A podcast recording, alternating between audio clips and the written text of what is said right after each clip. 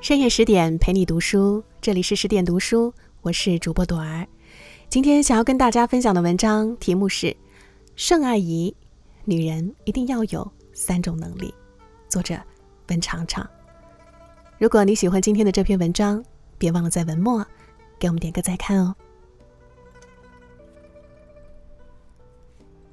最近有一段很喜欢的话：大部分人只秀出他们的人生高潮。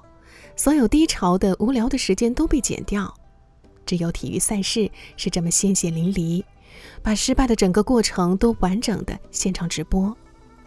我最喜欢看运动员从水里出来，听到分数那一刻的表情，那种已经习惯了错愕的宁静与僵硬，就像我的日常。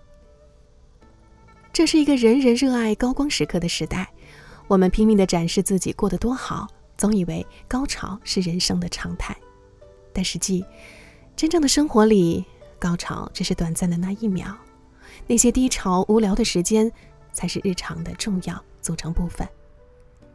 年少时，眼睛总盯着那些在他们人生高光时刻保持优雅恬淡的女子，被她们浑身上下散发的气质所感染。经世事后才明白，真正的优雅，不是在安稳中。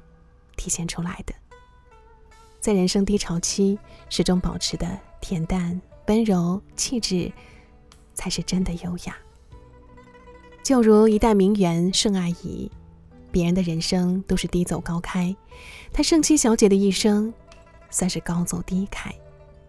但不管人生朝向哪里，她始终优雅如初。做女人从来不是一件容易的事。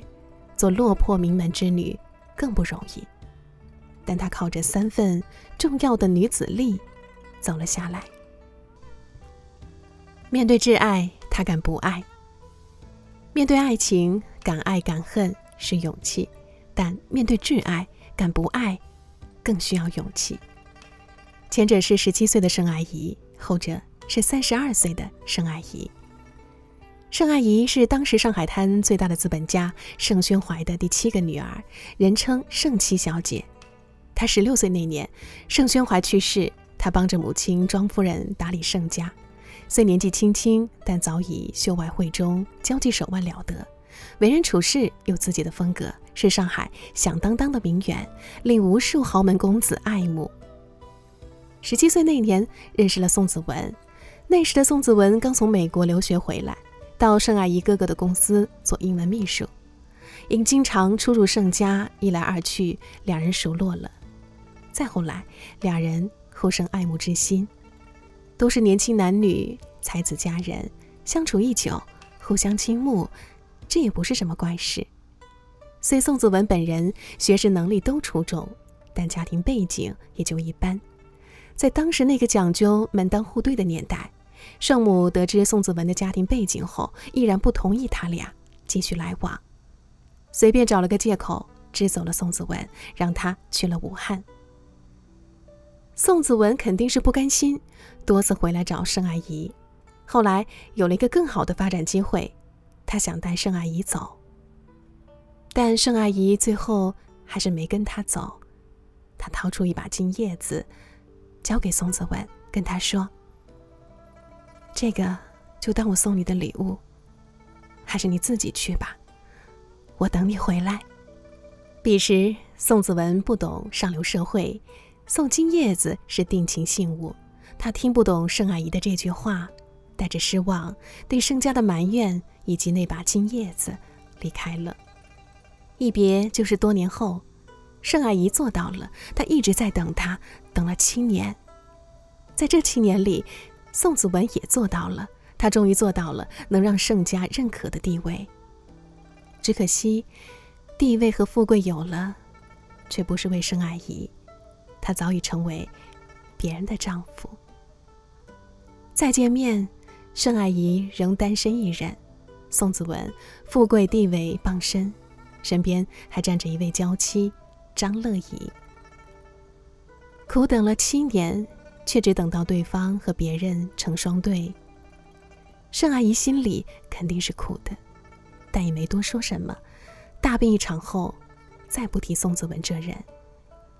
即便后来宋子文有意向盛阿姨求和，他兄长还帮忙撮合，但他再不多跟宋子文说一句话。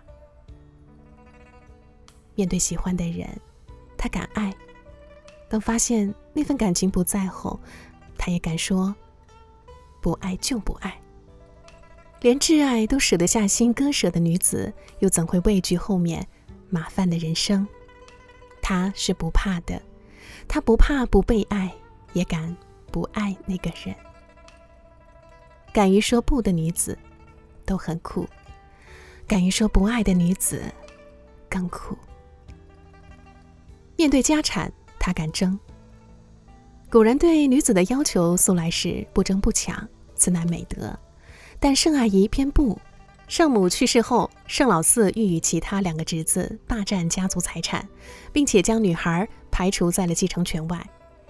按照民国的法律，未出嫁的女子也有继承权。当时的盛阿姨还未出嫁，刚与宋子文分手不久，她向哥哥提出要十万出去散心，盛老四不同意。盛阿姨一气之下，就把自己的哥哥和两个侄子告上了法庭。这是中国第一个女权官司。虽然政府法律条文明确女子有继承权，但并未实施过。当时还按照中国以前的传统，只有男子有继承权。所以开庭时很热闹，社会各界都很关注这场官司。在当时，盛阿姨这个行为是女子不争不抢的反面教材，是很多人想都不敢想的画面。所幸一个月后。法院的判决书下来了，盛阿姨赢了官司，她和其他几个盛家女子都分得了财产，她也成为人们心中典型的新时代女性楷模。在当时那个背景之下，盛阿姨发现自己被欺骗，敢于站起来，拿起法律武器捍卫自己的利益，做法很聪明，行为很需要勇气，结果很有魄力。身为女子，不仅要温柔。也可以很有力量。被人欺负时，记得还手；被人侵占利益，要勇敢站出来捍卫。面对不公，敢于说出来，这才是真正的独立自主。敢抢敢争，野心一点，也没什么丢人的。以前是会哭的孩子有糖吃，现在是敢争的女子最好命。面对生活，敢平凡。盛七小姐的一生是高开低走的一生，等了爱人七年，结果别人早就结婚了，直到三十二岁她才嫁人，所嫁之人也是平凡之人。要知道，在二十世纪初，一个女人三十二岁才嫁人，所承受的压力有多大？新婚当年，他进军娱乐产业，拿了六十万银两建了百乐门舞厅，但因经营不善，日渐亏空，只得转手他人。但比较惨的是，百乐门易主不久后，正赶上上海舞业的兴盛期，生意好到爆棚。只可惜此等繁华与盛阿姨无关了。再接着，家道中落，哥哥又败家，盛家从此走上了下坡路，且不可逆转。再然后，因为一些原因，盛阿姨的晚年过得并不安稳，丈夫和儿子都被带走了，不在身边。她一个人住到了工厂的汽车车间里，紧邻粪池，开门就是菜市场，还干起了扫马路的活儿。可以说，成年后她的人生就是过山车的后半截，笔直的走着下坡路。但再苦不堪言的岁月，也从没磨掉她的名媛风骨。据说，八十年代曾有不认识她的人看到她在自家门前优雅的抽着雪茄。从他那份气定神闲的姿态中看出他出身不凡，在得知他是叱咤上海滩的盛七小姐时，只由衷地说了句：“原来是他。”我想，这才是真正的名媛风范。安稳岁月里，知礼仪修养，为人处事有分寸感。他们才情、德行、见识俱佳，但也不止如此。更重要的表现是，在危急关头，他们也能冷静沉稳。他们有更坚韧的品质，不惧困难，不甘平凡，却也不怕平凡。即便在最落魄之时，也能保持优雅、高贵。这是一种气质，更是对生活的一种从容态度。好了，亲爱的小伙伴，今天的文章就分享到这里了。更多美文，请继续关注十点读书，也欢迎把我们推荐给你的朋友和家人，一起在阅读里成为更好的自己。我是朵儿，祝你晚安，好梦。